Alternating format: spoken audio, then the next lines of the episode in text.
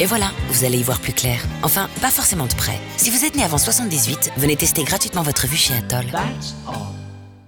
Vous êtes sur RTL. Allô maman bobo. R-T-L. Allô maman bobo. Ça va beaucoup mieux, l'hebdo, avec Michel Simès. Chers amis du dimanche matin, chers amis des DM, bonjour, ravi de vous retrouver comme tous les dimanches matins à 9h15 avec ma petite bande et Mastrac, Christophe Brun et Patrice Romden. Bonjour. Bonjour Michel. Patrice, ce matin, vous allez nous parler massage. Oui, Rien, massage. rien que d'y penser au réveil, c'est déjà... Enfin, sauf si c'est vous qui me massez, mais sinon... Quelle horreur. Massage, oui, effectivement, il y a de quoi faire, hein, parce que le corps humain contient, vous savez combien? Combien de muscles? Moi, je sais, parce que Ouais. je, je Ouais, sais vous êtes médecin. compter. Moi, je sais les... Bah, au moins 600. Dit-il, l'œil rivé sur ma feuille. 639 muscles. 639 muscles donc, auxquels s'ajoute une multitude de tendons et de ligaments. Il y a de quoi faire, je vous. Un sujet euh, un peu plus grave avec vous, euh, Emma, ce matin. On va voir si le vaccin contre le cancer, c'est pour bientôt. Parce qu'on voit régulièrement des titres super prometteurs sur des sites internet et on va faire le tri. Christophe, euh, vous, vous avez décidé de nous parler coaching. Exactement. Et si vous-même vous avez décidé de prendre un coach pour faire du sport, c'est parfait, c'est bien, ça montre que vous êtes motivé. Mais comment choisir le bon coach? On va passer en revue les différents profils et je vous dirai ce que j'en pense. Ce qu'en pense le coach Cricri. Jusqu'à 10h sur RTL. Ça va beaucoup mieux avec Michel Simès. Avec cette musique, j'ai l'impression d'y être. Avec mon string en papier, ma tête calée dans le trou de la table de massage. Ouh là là, une contrepétrie. Cette pénombre si subtile et les discrètes fragrances des huiles qui viennent me chatouiller les narines. Trêve de plaisanterie, Patrice, parlons massage. Je ne vais pas vous faire un cours d'anatomie ou de biologie, mais quand on se plonge dans la science du massage, on s'aperçoit que ses effets ne se limitent pas à la peau et à sa texture. Oui, le massage peut influer sur la silhouette, la digestion, le système veineux, le système nerveux, le tonus musculaire et la récupération. Le massage, c'est un peu le, couteau suisse du bien-être. Euh, et c'est quelque chose qu'il faut aborder avec sérieux. Le mot à retenir quand on veut se faire masser, c'est le mot intention. Pourquoi voulez-vous vous faire masser? L'intention, c'est la clé d'un massage réussi. Voilà, et de la réponse à cette euh, question vont découler la périodicité et les horaires de vos séances. Alors prenons la périodicité. Vous voulez vous faire masser parce que vous voulez rester en bonne santé, parce que ça fait partie de votre hygiène de vie. Dans ce cas, il faut que vous le fassiez régulièrement. Une séance hebdomadaire, c'est le minimum. Euh, si votre intention c'est juste de vous relaxer parce que vous êtes un peu en surchauffe, eh bien vous pouvez le faire euh, ponctuellement. Oui, parce que le- les horaires, c'est important. euh, le corps réagit différemment en fonction de l'heure. hein. Oui, c'est-à-dire que pour connaître le bon horaire, il faut d'abord déterminer le type de massage que vous voulez. Massage tonifiant ou massage relaxant. Alors cela m'amène à vous parler de chronobiologie. L'être humain vit le jour et dort la nuit. Euh, au cours d'un cycle de 24 heures, le corps passe par des hauts et des bas. Le matin jusqu'à 11 heures, le corps est assez performant. De 11 à 14 heures, il est un peu fatigué. Ensuite, ça repart avec un pic de vigilance entre 17 et 20 heures. Et puis à partir de 23 heures, euh, le corps demande un peu de repos. Donc, pour revenir à la question initiale, si vous voulez un massage tonifiant, il faut le programmer quand vous êtes performant, idéalement entre 5 et 8 heures du matin et entre 17 et 20 heures. Et si vous voulez un massage relaxant, il faut une plage horaire de moindre vigilance, c'est-à-dire en fin de matinée euh, ou en début de soirée. Donc, si je veux un massage tonifiant, il faut que je trouve quelqu'un pour me masser à 5 heures du matin. Vous me donnerez des adresses. hein. Mais ça Alors, existe Et justement, comment on trouve le masseur et la masseuse ou la masseuse qui vous convient? Alors la première hypothèse, euh, c'est euh, que vous faites un massage thérapeutique, hein, prescrit par un médecin. Là, dans ce cas, le, mat- le- le masseur doit être diplômé d'État. La seconde hypothèse, euh, le massage de confort. Là, c'est pour convenance pers- personnelle. Et le mot-clé, c'est ressenti. Et le ressenti, il n'y a pas d'appareil hein, pour le mesurer. Soit vous vous sentez bien, soit vous ne vous sentez pas bien. Vous avez le droit et même le devoir d'intervenir hein, si vous trouvez que le, le massage est trop violent, trop rapide ou trop trop quelque chose. Euh, vous pouvez même décider d'arrêter. Boris Dolto, qui était le mari de Françoise Dolto, un des fondateurs de la kinésithérapie moderne, il avait coutume de dire que le massage c'est un corps à corps, c'est-à-dire que la personne massée reçoit, mais celle qui masse reçoit aussi.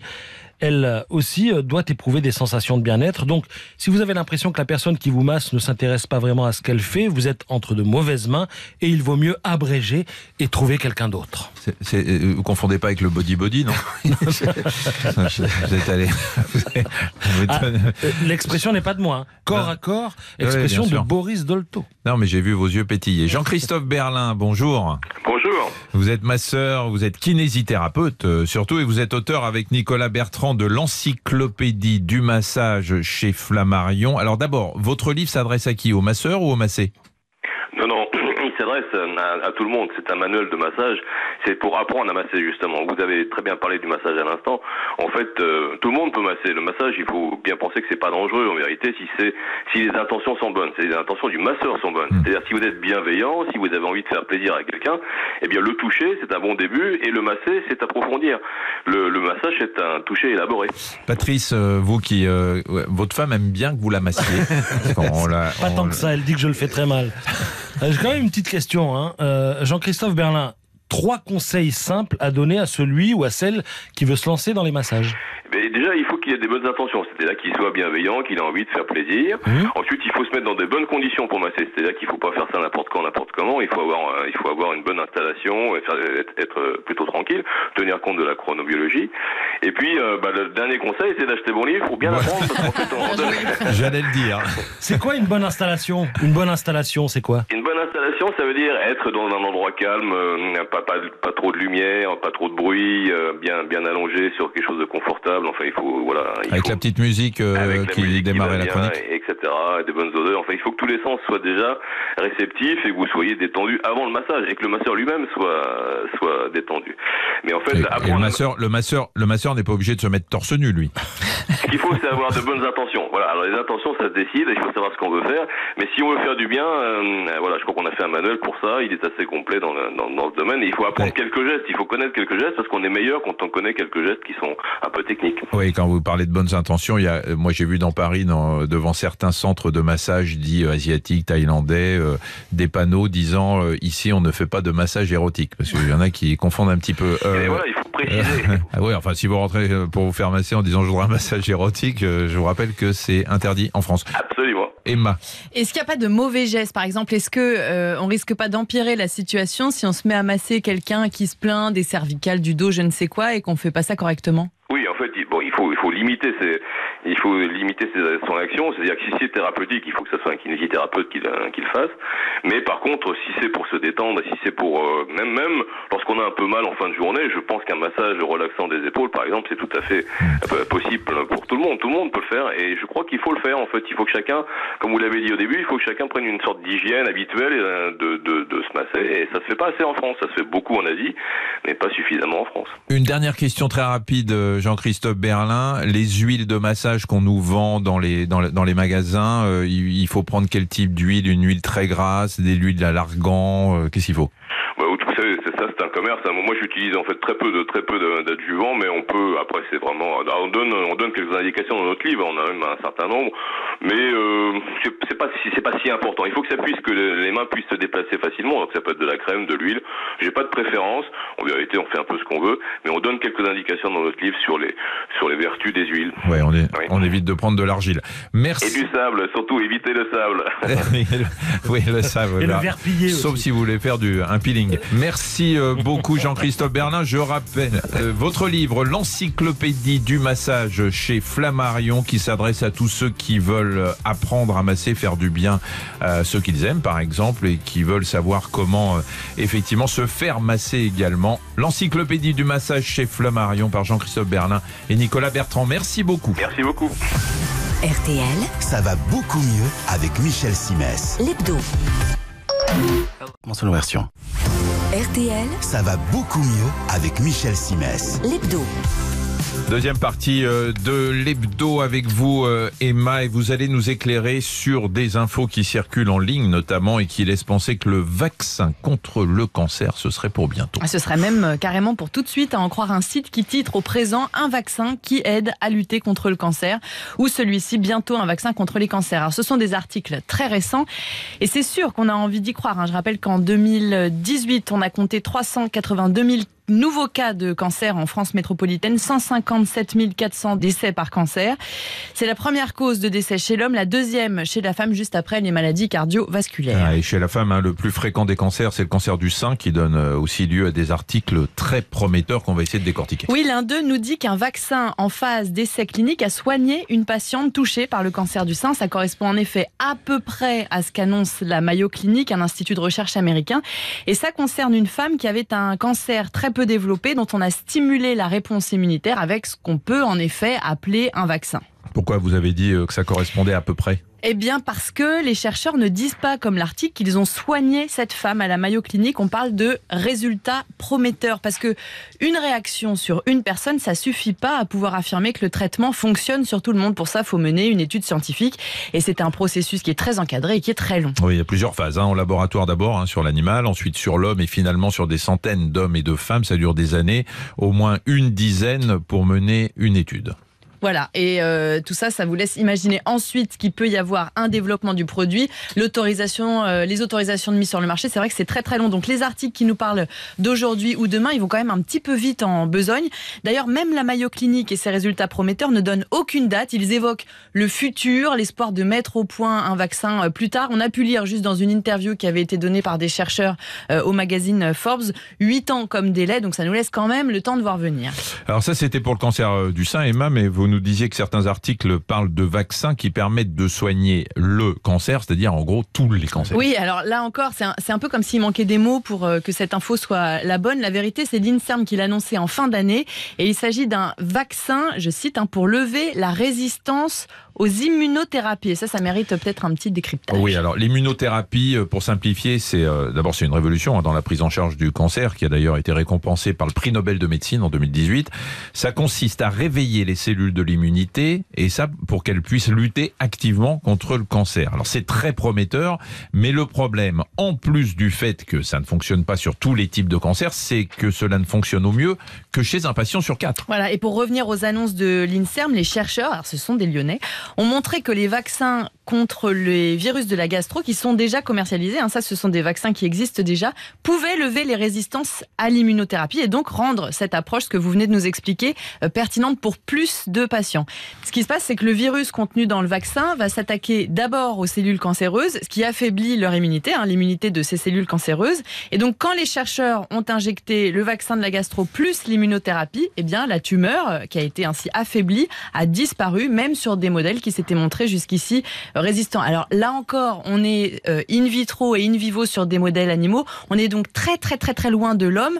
C'est en ça qu'il faut prendre des pincettes et que ça n'est pas pour demain, mais c'est aussi comme ça que tout commence et c'est très prometteur, d'autant que de nombreuses équipes à travers le monde planchent sur le vaccin tant espéré. Merci Emma. Docteur Stéphane Champia, bonjour. Oui, bonjour. Vous êtes oncologue médical, autrement dit cancérologue, et euh, immunologiste dans le département des essais thérapeutiques précoces euh, à l'Institut Gustave Roussy, auteur du livre Immunothérapie euh, qui est publié chez Guy Trédaniel. Avant qu'on revienne sur, sur ces vaccins et sur cette immunothérapie, je voudrais qu'on rappelle, et c'est important de le faire à chaque fois qu'on parle de cancer, qu'on peut guérir du cancer et que le pourcentage de guérison quand on a un cancer, alors tout âge confondu et tout cancer confondu, euh, est quand même très important en France. Oui, tout à fait. C'est vrai qu'effectivement, le cancer, euh, des pronostics des cancers s'améliorent avec le temps, qu'on peut guérir de cancer d'autant plus qu'il est moins avancé, d'où l'intérêt effectivement des euh, campagnes de dépistage pour certains cancers. Et effectivement, l'arrivée des immunothérapies, la révolution des immunothérapies va peut-être nous aider à guérir des patients qui jusque-là ne pouvaient pas être guéris par des traitements conventionnels. Christophe. Euh, on, parle des vaccins. Il y a une news qui est tombée cette semaine, euh, qui d'ailleurs a été publiée dans la revue scientifique Nature Immunologie, qui dit que des chercheurs gallois auraient trouvé un possible traitement au travers de cellules qui étaient capables de, de, de soigner tous les cancers. Vous avez vu cette news Oui, c'est une publication qui est, euh, très intéressante, qui euh, quand même euh, est basée sur des données qui sont pour l'instant précoces. Hein, comme vous l'évoquiez tout à l'heure, on est vraiment dans une situation où on ne sait pas si ça sera effectivement le traitement absolu de demain, mais c'est des données très encourageantes. Elles montrent que des cellules, des lymphocytes, les globules blancs dans notre organisme, peuvent être capables de reconnaître des cellules cancéreuses indépendamment des cellules normales et qui pourraient orienter vers des nouveaux traitements qui ciblerait que les cellules cancéreuses, plus spécifiquement qu'avec les traitements actuels. Patrice. Euh, on, on parle depuis tout à l'heure d'éventuels vaccins contre le cancer. Euh, le jour où il y en aura un, ce sera un vaccin qui soignera tous les cancers, ou il y en aura un d'abord pour le cancer du sein, ou le cancer de la prostate, ou le cancer du poumon, etc., etc. Est-ce qu'on peut différencier en fait tous les cancers Alors, il y a, beau- il y a En termes de de, vaccins. mots, euh, il y a beaucoup de mots euh, cachés derrière le, le cancer. En fait, euh, le cancer, c'est plusieurs maladies. Et en fait, au même, un même type de cancer, un cancer du sein, on peut guérir certains cancers du sein, on ne peut pas guérir d'autres cancers du sein. Donc, euh, le, le vaccin contre tous les cancers, euh, c'est un peu, euh, comment dire, euh, euh, excessif. Ouais. C'est-à-dire que, effectivement, ce que nous apprend l'immunothérapie qui est actuellement sur le marché, là, les immunothérapies anti-checkpoint, elle nous montre que euh, le système immunitaire peut être en soi atteint et favoriser le cancer, et que différents cancers qui présentent pourtant la même histologie, c'est-à-dire un cancer du sein, peut être euh, plus ou moins malade sur le plan de son système immunitaire. Et ça, ça nous montre que le problème finalement pour les cancers en général, c'est plus qu'est-ce qui se passe au niveau du système immunitaire, plus que le cancer lui-même, la cellule cancéreuse en lui-même. C'est-à-dire comment notre organisme réagit à cette cellule cancéreuse. Oui, il y a, alors c'est très compliqué hein, le domaine de l'immunothérapie, mais il y a euh, un traitement qui consiste à se dire il y a un cancer qui est apparu, on va essayer de stimuler notre, notre système immunitaire, par exemple nos globules blancs, pour qu'il puisse reconnaître spécifiquement ce cancer et aller l'attaquer et nous aider à nous en débarrasser avec euh, parfois euh, d'autres médicaments, les chimiothérapies ou les rayons. Et puis on a le vaccin qu'on peut qualifier d'universel et qui fait rêver tout le monde, qui serait un vaccin qu'on donnerait avant d'avoir un cancer et qui aiderait notre système immunitaire. On rappelle quand même que notre système immunitaire débarrasse notre organisme tous les jours quasiment de cellules cancéreuses de façon spontanée.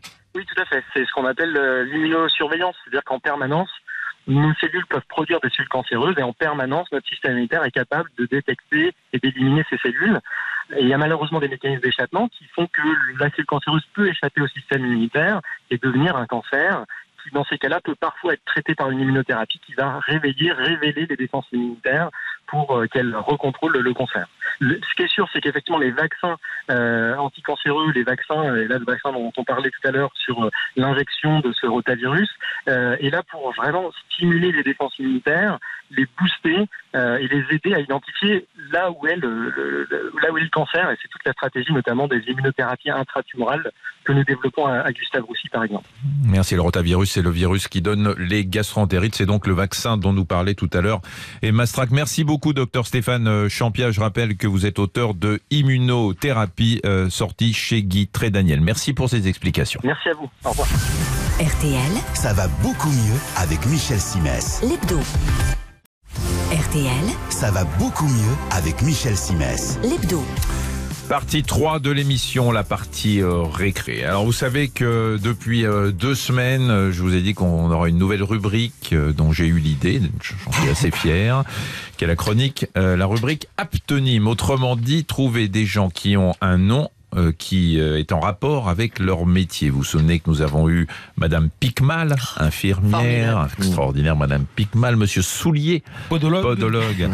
Et aujourd'hui, j'avais l'espoir d'avoir euh, quelqu'un, un médecin, euh, médecin psychiatre, euh, qui, je vais pas vous donner son nom Monsieur parce Cerveau que non, je vais pas vous Monsieur donner son nom. Je ne vais pas vous donner son nom parce que j'ai eu cette dame au téléphone hier et qu'elle n'a pas souhaité Ah euh, là participer au jeu, mais je savais qu'un jour ou l'autre quelqu'un refuserait et il n'y a pas de souci, je comprends très bien. On mais vous a dit le- non, Michel. on m'a dit non, mais le, non. mais le plus drôle, c'est que cette dame me dit ah non non, euh, je ne veux pas me prêter euh, à ce jeu, mais très gentiment, hein, en me disant non non, je c'est un peu moqueur, je ne veux pas. En revanche, je connais des confrères euh, et elle m'a balancé les noms de tous les mecs, qui, de tous les médecins qui se retrouvent dans sa ville en disant il y a, je vous conseille d'aller chercher le docteur Intel qui fait tel métier ou le docteur machin qui fait tel métier, mais elle, elle a pas voulu. C'est pas grave, j'en aurai un la semaine prochaine et la semaine d'après, ça j'ai mis ça de côté, vous verrez. Vous savez que nous sommes partenaires avec euh, le magazine Dr Good et avec son pendant nutrition, le Dr Good, c'est bon avec euh, ce mois-ci euh, un dossier sur les bienfaits du citron, Euh, les bienfaits du citron qui sont très importants. Alors vous savez que le, le citron permet d'apporter euh, de la vitamine C et aide à digérer. Vous pourrez trouver ça dans le C'est bon de ce mois-ci. Ça va beaucoup mieux l'hebdo Histoire de sport. Vous souhaitiez nous parler d'une histoire de sport, mon cher Ouais. Christophe. Vous savez, vous savez, euh, Emma et messieurs, qui est Herminator, bien sûr. Hein, ça vous dit quelque chose Eh bien, oui. Oui, vous savez, Emma Oui. Hermann. Mayer. Mayer, exactement, et le grand skieur Hermann. Mayer. Et le moins qu'on puisse dire, c'est qu'il porte bien son surnom, autant parce qu'il a très, à peu près tout gagné en ski, en descente et en super G, mais aussi parce qu'il a su se forger une réputation de gars indestructible, revenu à la compétition après un terrible accident.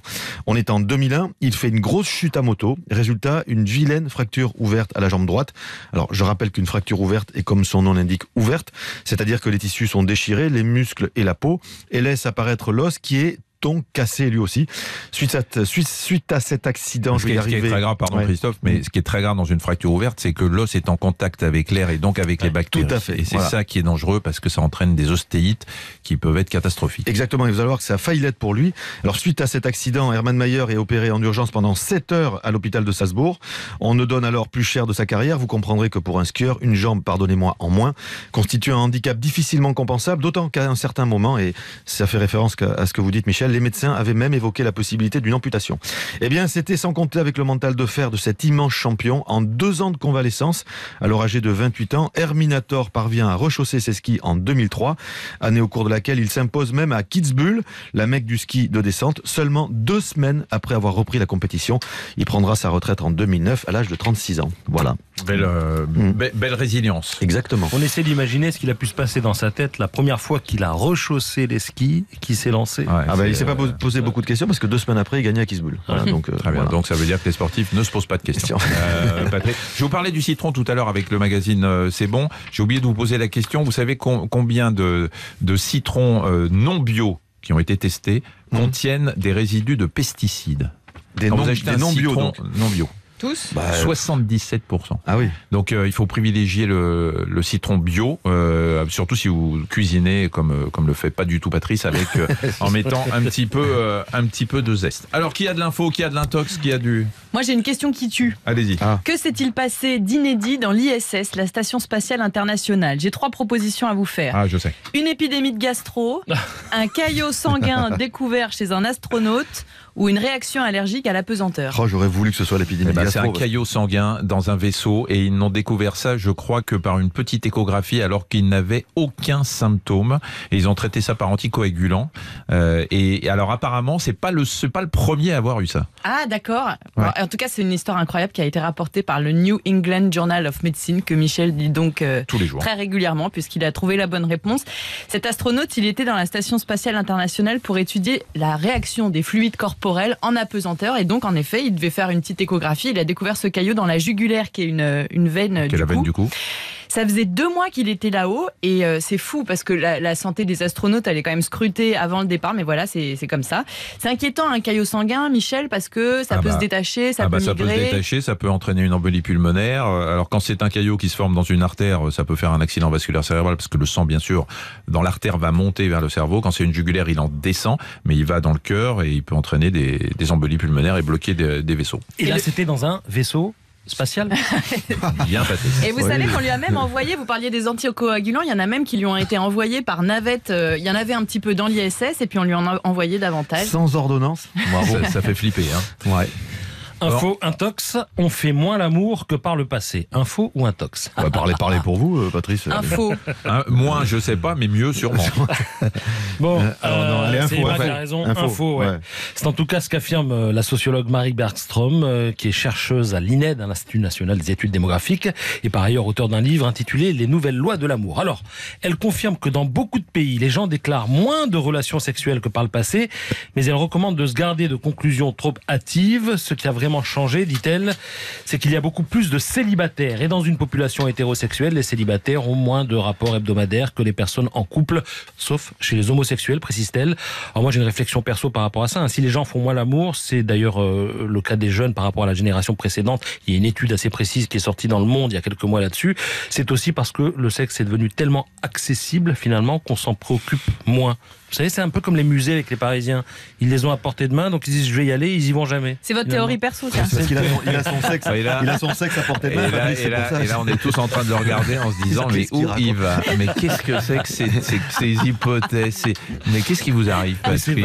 On a le droit de pas être d'accord ou pas? Mais bien sûr. Ah bon, Enfin, je retiens, qu'il préfère aller au musée. Excusez-moi parce que moi je vais souvent au musée donc. euh, Moi, je fais mieux, je fais l'amour au musée. Oui, oui. Ah, bah ça, on va, on, va, on va en parler à votre femme, toujours. Alors, je rappelle aussi à nos auditeurs que vous pouvez nous laisser euh, des messages sur le répondeur euh, et le site euh, rtl.fr. Et le répondeur, c'est le 3210. D'ailleurs, il y en a qui nous ont balancé des noms euh, pour euh, l'histoire des abtenus. D'ailleurs, c'est c'est suite à, à un auditeur qui nous avait alerté sur cette euh, psychiatre euh, de la région parisienne qui, malheureusement, ne veut pas participer à l'émission. Michel Simès sur RTL, ça va beaucoup mieux. L'hebdo. Sur citroën.fr. RTL, Ça va beaucoup mieux avec Michel Simès. l'hebdo. Et c'est l'heure de coach Cricri. Alors, euh, je crois que si je décidais de me faire coacher justement, euh, Christophe, j'apprécierais d'avoir euh, quelqu'un de sympathique comme vous, à l'écoute comme vous, et qui tiendrait compte de ma motivation, pas comme vous. Enfin, non, oui, en fait, ce que vous voulez, c'est un, pote, quoi, un ami Voilà. avec qui vous voudriez passer un bon Voilà. moment. Mais ça tombe bien, c'est un profil de coach finalement. Vous savez, après pas mal d'années passées à gigoter dans les salles de sport et à gambader dans les forêts, j'en ai croisé quelques-uns des coachs quand même. Donc, je les ai classés, je dirais, en trois grandes familles. Le premier, je l'appelle l'indifférent. Lui, ou elle d'ailleurs, euh, est là pour euh, vous faire faire des exercices, mais sans vraiment y mettre le cœur. Il fait son boulot, d'ailleurs, son boulot est plus un travail qu'une passion. Il est dans la livraison de sa prestation, pas tellement dans cette envie de vous transmettre quelque chose et de vous accompagner mentalement dans votre démarche. Je dirais que ce type de coach n'est pas trop mal si vous êtes déjà sportif et que vous avez juste besoin de quelqu'un pour timer vos séances, vous donner quelques repères, plus pour vous assister dans ce que vous savez déjà faire que pour vous accompagner et vous faire progresser finalement. Oui, alors on imagine, pardon, j'étais en train de boire vos paroles. Voilà. On imagine que ce profil-là, euh, bah, c'est pas votre préféré. Bah, j'ai pas de préférence, Michel. Je dis qu'un coach comme celui-là sera très bien si vous êtes déjà avancé dans la pratique du sport. À l'inverse, il y a ensuite celui dont vous parliez tout à l'heure et que vous décriviez. Euh, je l'appelle le bon pote avec lequel la séance peut rapidement déraper. Euh, il se met à pleuvoir, hop, on s'arrête à la buvette, on attend que ça passe, et puis la pluie bien, ça. cesse, mais on reste quand même à la buvette. On refait le monde, le sport finalement, c'est pas si important que ça. Donc vous payez non seulement le coach, mais la Mais buvette. voilà, ce type de coach est parfait si vous voulez plutôt passer un bon moment, si vous voulez prendre l'air et si pour vous l'activité physique, c'est juste une manière de vous changer les idées. Mais je le répète, pas de jugement. Vous voulez battre la campagne, de temps en temps dans la semaine, vous serez là parfaitement accompagné avec quelqu'un de sympathique, ouvert et souriant. Alors il y a un autre type de, de coach, c'est le coach un peu gueulard, euh, qui vous lâche pas, que vous avez sur le dos et qui vous bouscule euh, un petit peu, façon euh, Christophe Brun. Eh ben, c'est, oui, c'est Voilà. Christophe. hein. Bah, C'est le coach de Manodou aussi, potes. Oui, oui, Philippe Lucas, oui. Alors celui-là, je l'aime bien. Il correspond bien à ce que, selon moi, un coach doit transpirer, si je puis dire. Pour moi, un coach doit être avant tout une machine à vous faire bouger, Emma. Quelqu'un qui ne va justement pas trop vous écouter et qui vous permettra de cette façon-là de ne pas vous écouter vous-même au moment où votre motivation est en berne. Il doit vous pousser à aller plus loin, plus haut, plus fort. Ben voilà. Plus fort. Ah oui, je vous reconnais bien. Là, c'est donc ce profil que vous nous conseillez, quels que soient d'ailleurs les objectifs de chacun. Ah Oui, bah, parce que si vous voulez vraiment progresser, si vous voulez être mieux physiquement demain qu'aujourd'hui, ce coach, avec son caractère, disons, entier, fera partie intégrante de l'effort que vous devez consentir pour que tout ça serve réellement à quelque chose. Et puis, vous paierez cette prestation quand même. hein. Quand on a un coach, on paye. Un des moyens de ne rien regretter, c'est de tout mettre dans la bataille. Avec un coach aussi présent, pour ne pas dire, Michel, aussi pesant, vous aurez certainement le sentiment que tout est réuni pour vous permettre d'atteindre vos objectifs. C'est ça, bah, c'est ce que je suis, que je vais prendre. De toute façon, quand je me fais coacher, c'est par Christophe, qui en plus du reste me fait culpabiliser Et- en et- me disant tous les jours, euh, ça fait combien de temps que je t'ai pas vu à la salle Exactement. Et en plus, c'est gratuit avec moi, donc c'est très bien. Oui, alors c'est gratuit avec vous. Justement, je me demandais si je prends un coach une heure, ça, en général, ça coûte combien? Il y a, il y a- Ouais, quoi la fourchette? Je dirais que c'est entre 50 et 100 euros. Voilà. Mais après, il y a des coachs très haut de gamme. Oui, bien sûr. J'ai entendu des prix à Ouais, 200, puis après, 300 euros Après, il faut compter le massage. Voilà. Oui, mais ça, ça, ça, c'est en plus. ça vient en plus. Non, mais vous savez, avoir un coach qu'on paie, euh, on dit aussi que quand on va chez le psy, c'est pas mal de payer, même quelquefois en liquide, parce qu'on fait l'effort d'aller au distributeur, retirer l'argent. Ouais. Et c'est un des, un des gages d'engagement, finalement, quand Bien on sûr. paie un coach un certain prix. Tout à fait. Et puis ça lui permet de gagner sa vie, ce qui est pas mal. Allez, on a un petit peu de temps pour Info Intox. Euh, Qui s'y colle Patrice. Moi, j'ai de l'info intox. À chaque fois que nous passons une heure dans une pièce, nous diffusons des millions de bactéries. Info ou intox. Ça veut dire que là, on en, a, on en aura. Ouais, euh, Ouais, c'est possible. C'est pas impossible. Ouais, pas c'est impossible. possible. Info Ouais. et très précisément 37 millions. Autre info intox, notre corps contient de l'or. Info ou intox Ah, j'ai envie de dire faux, juste comme ça. Une, une dent. Bah, vous, euh, avec, Une euh, dent avec, le collier que vous avez autour du cou, déjà, euh, vous en non, il, avez dit, il dit contient de l'or par un porte de contient. l'or. ouais. Ouais. Euh, allez, intox, intox. oui, non, non, c'est possible. bien, C'est un, mét... oui, c'est un métal. C'est de l'info, vous emballez pas non plus. C'est pas beaucoup d'or, hein. moins de 0,2 mg d'or Ça dans le dépend, corps humain. ça dépend ce que vous mettez dans vos dents. euh, Non, non, si c'est avez hors, dent là. Hors dent. Hors denture. C'est endogène, donc. Endogène. Une autre petite info, une petite brève. Est-ce que vous savez combien nous sommes en France en ce début d'année 2020 68 Ah, millions. non, 70. 67. Qui a dit 70. 67 C'est la Moi. bonne réponse. Bah, sûr. Bah oui, vous avez tenté un petit 68 avant. Bon, c'est pas mal. Il au lait, ça, c'est- Vous l'avez enlevé de là. Bon. La population a augmenté 0,3% en 2019. L'espérance de vie, 85 ans et 6 85,6, donc 85 ans et demi pour les femmes, 79,7 pour les hommes. Merci Emma, merci Patrice, merci euh, Christophe, merci chers auditeurs de nous avoir suivis. Je vous retrouve bien sûr tous les matins chez Yves Calvi dans la matinale à 8h15 et on se retrouve dimanche prochain à 9h15 pour vous donner des infos en souriant. D'ici là, portez-vous bien. RTL, Ça va beaucoup mieux avec Michel Simès. l'hebdo.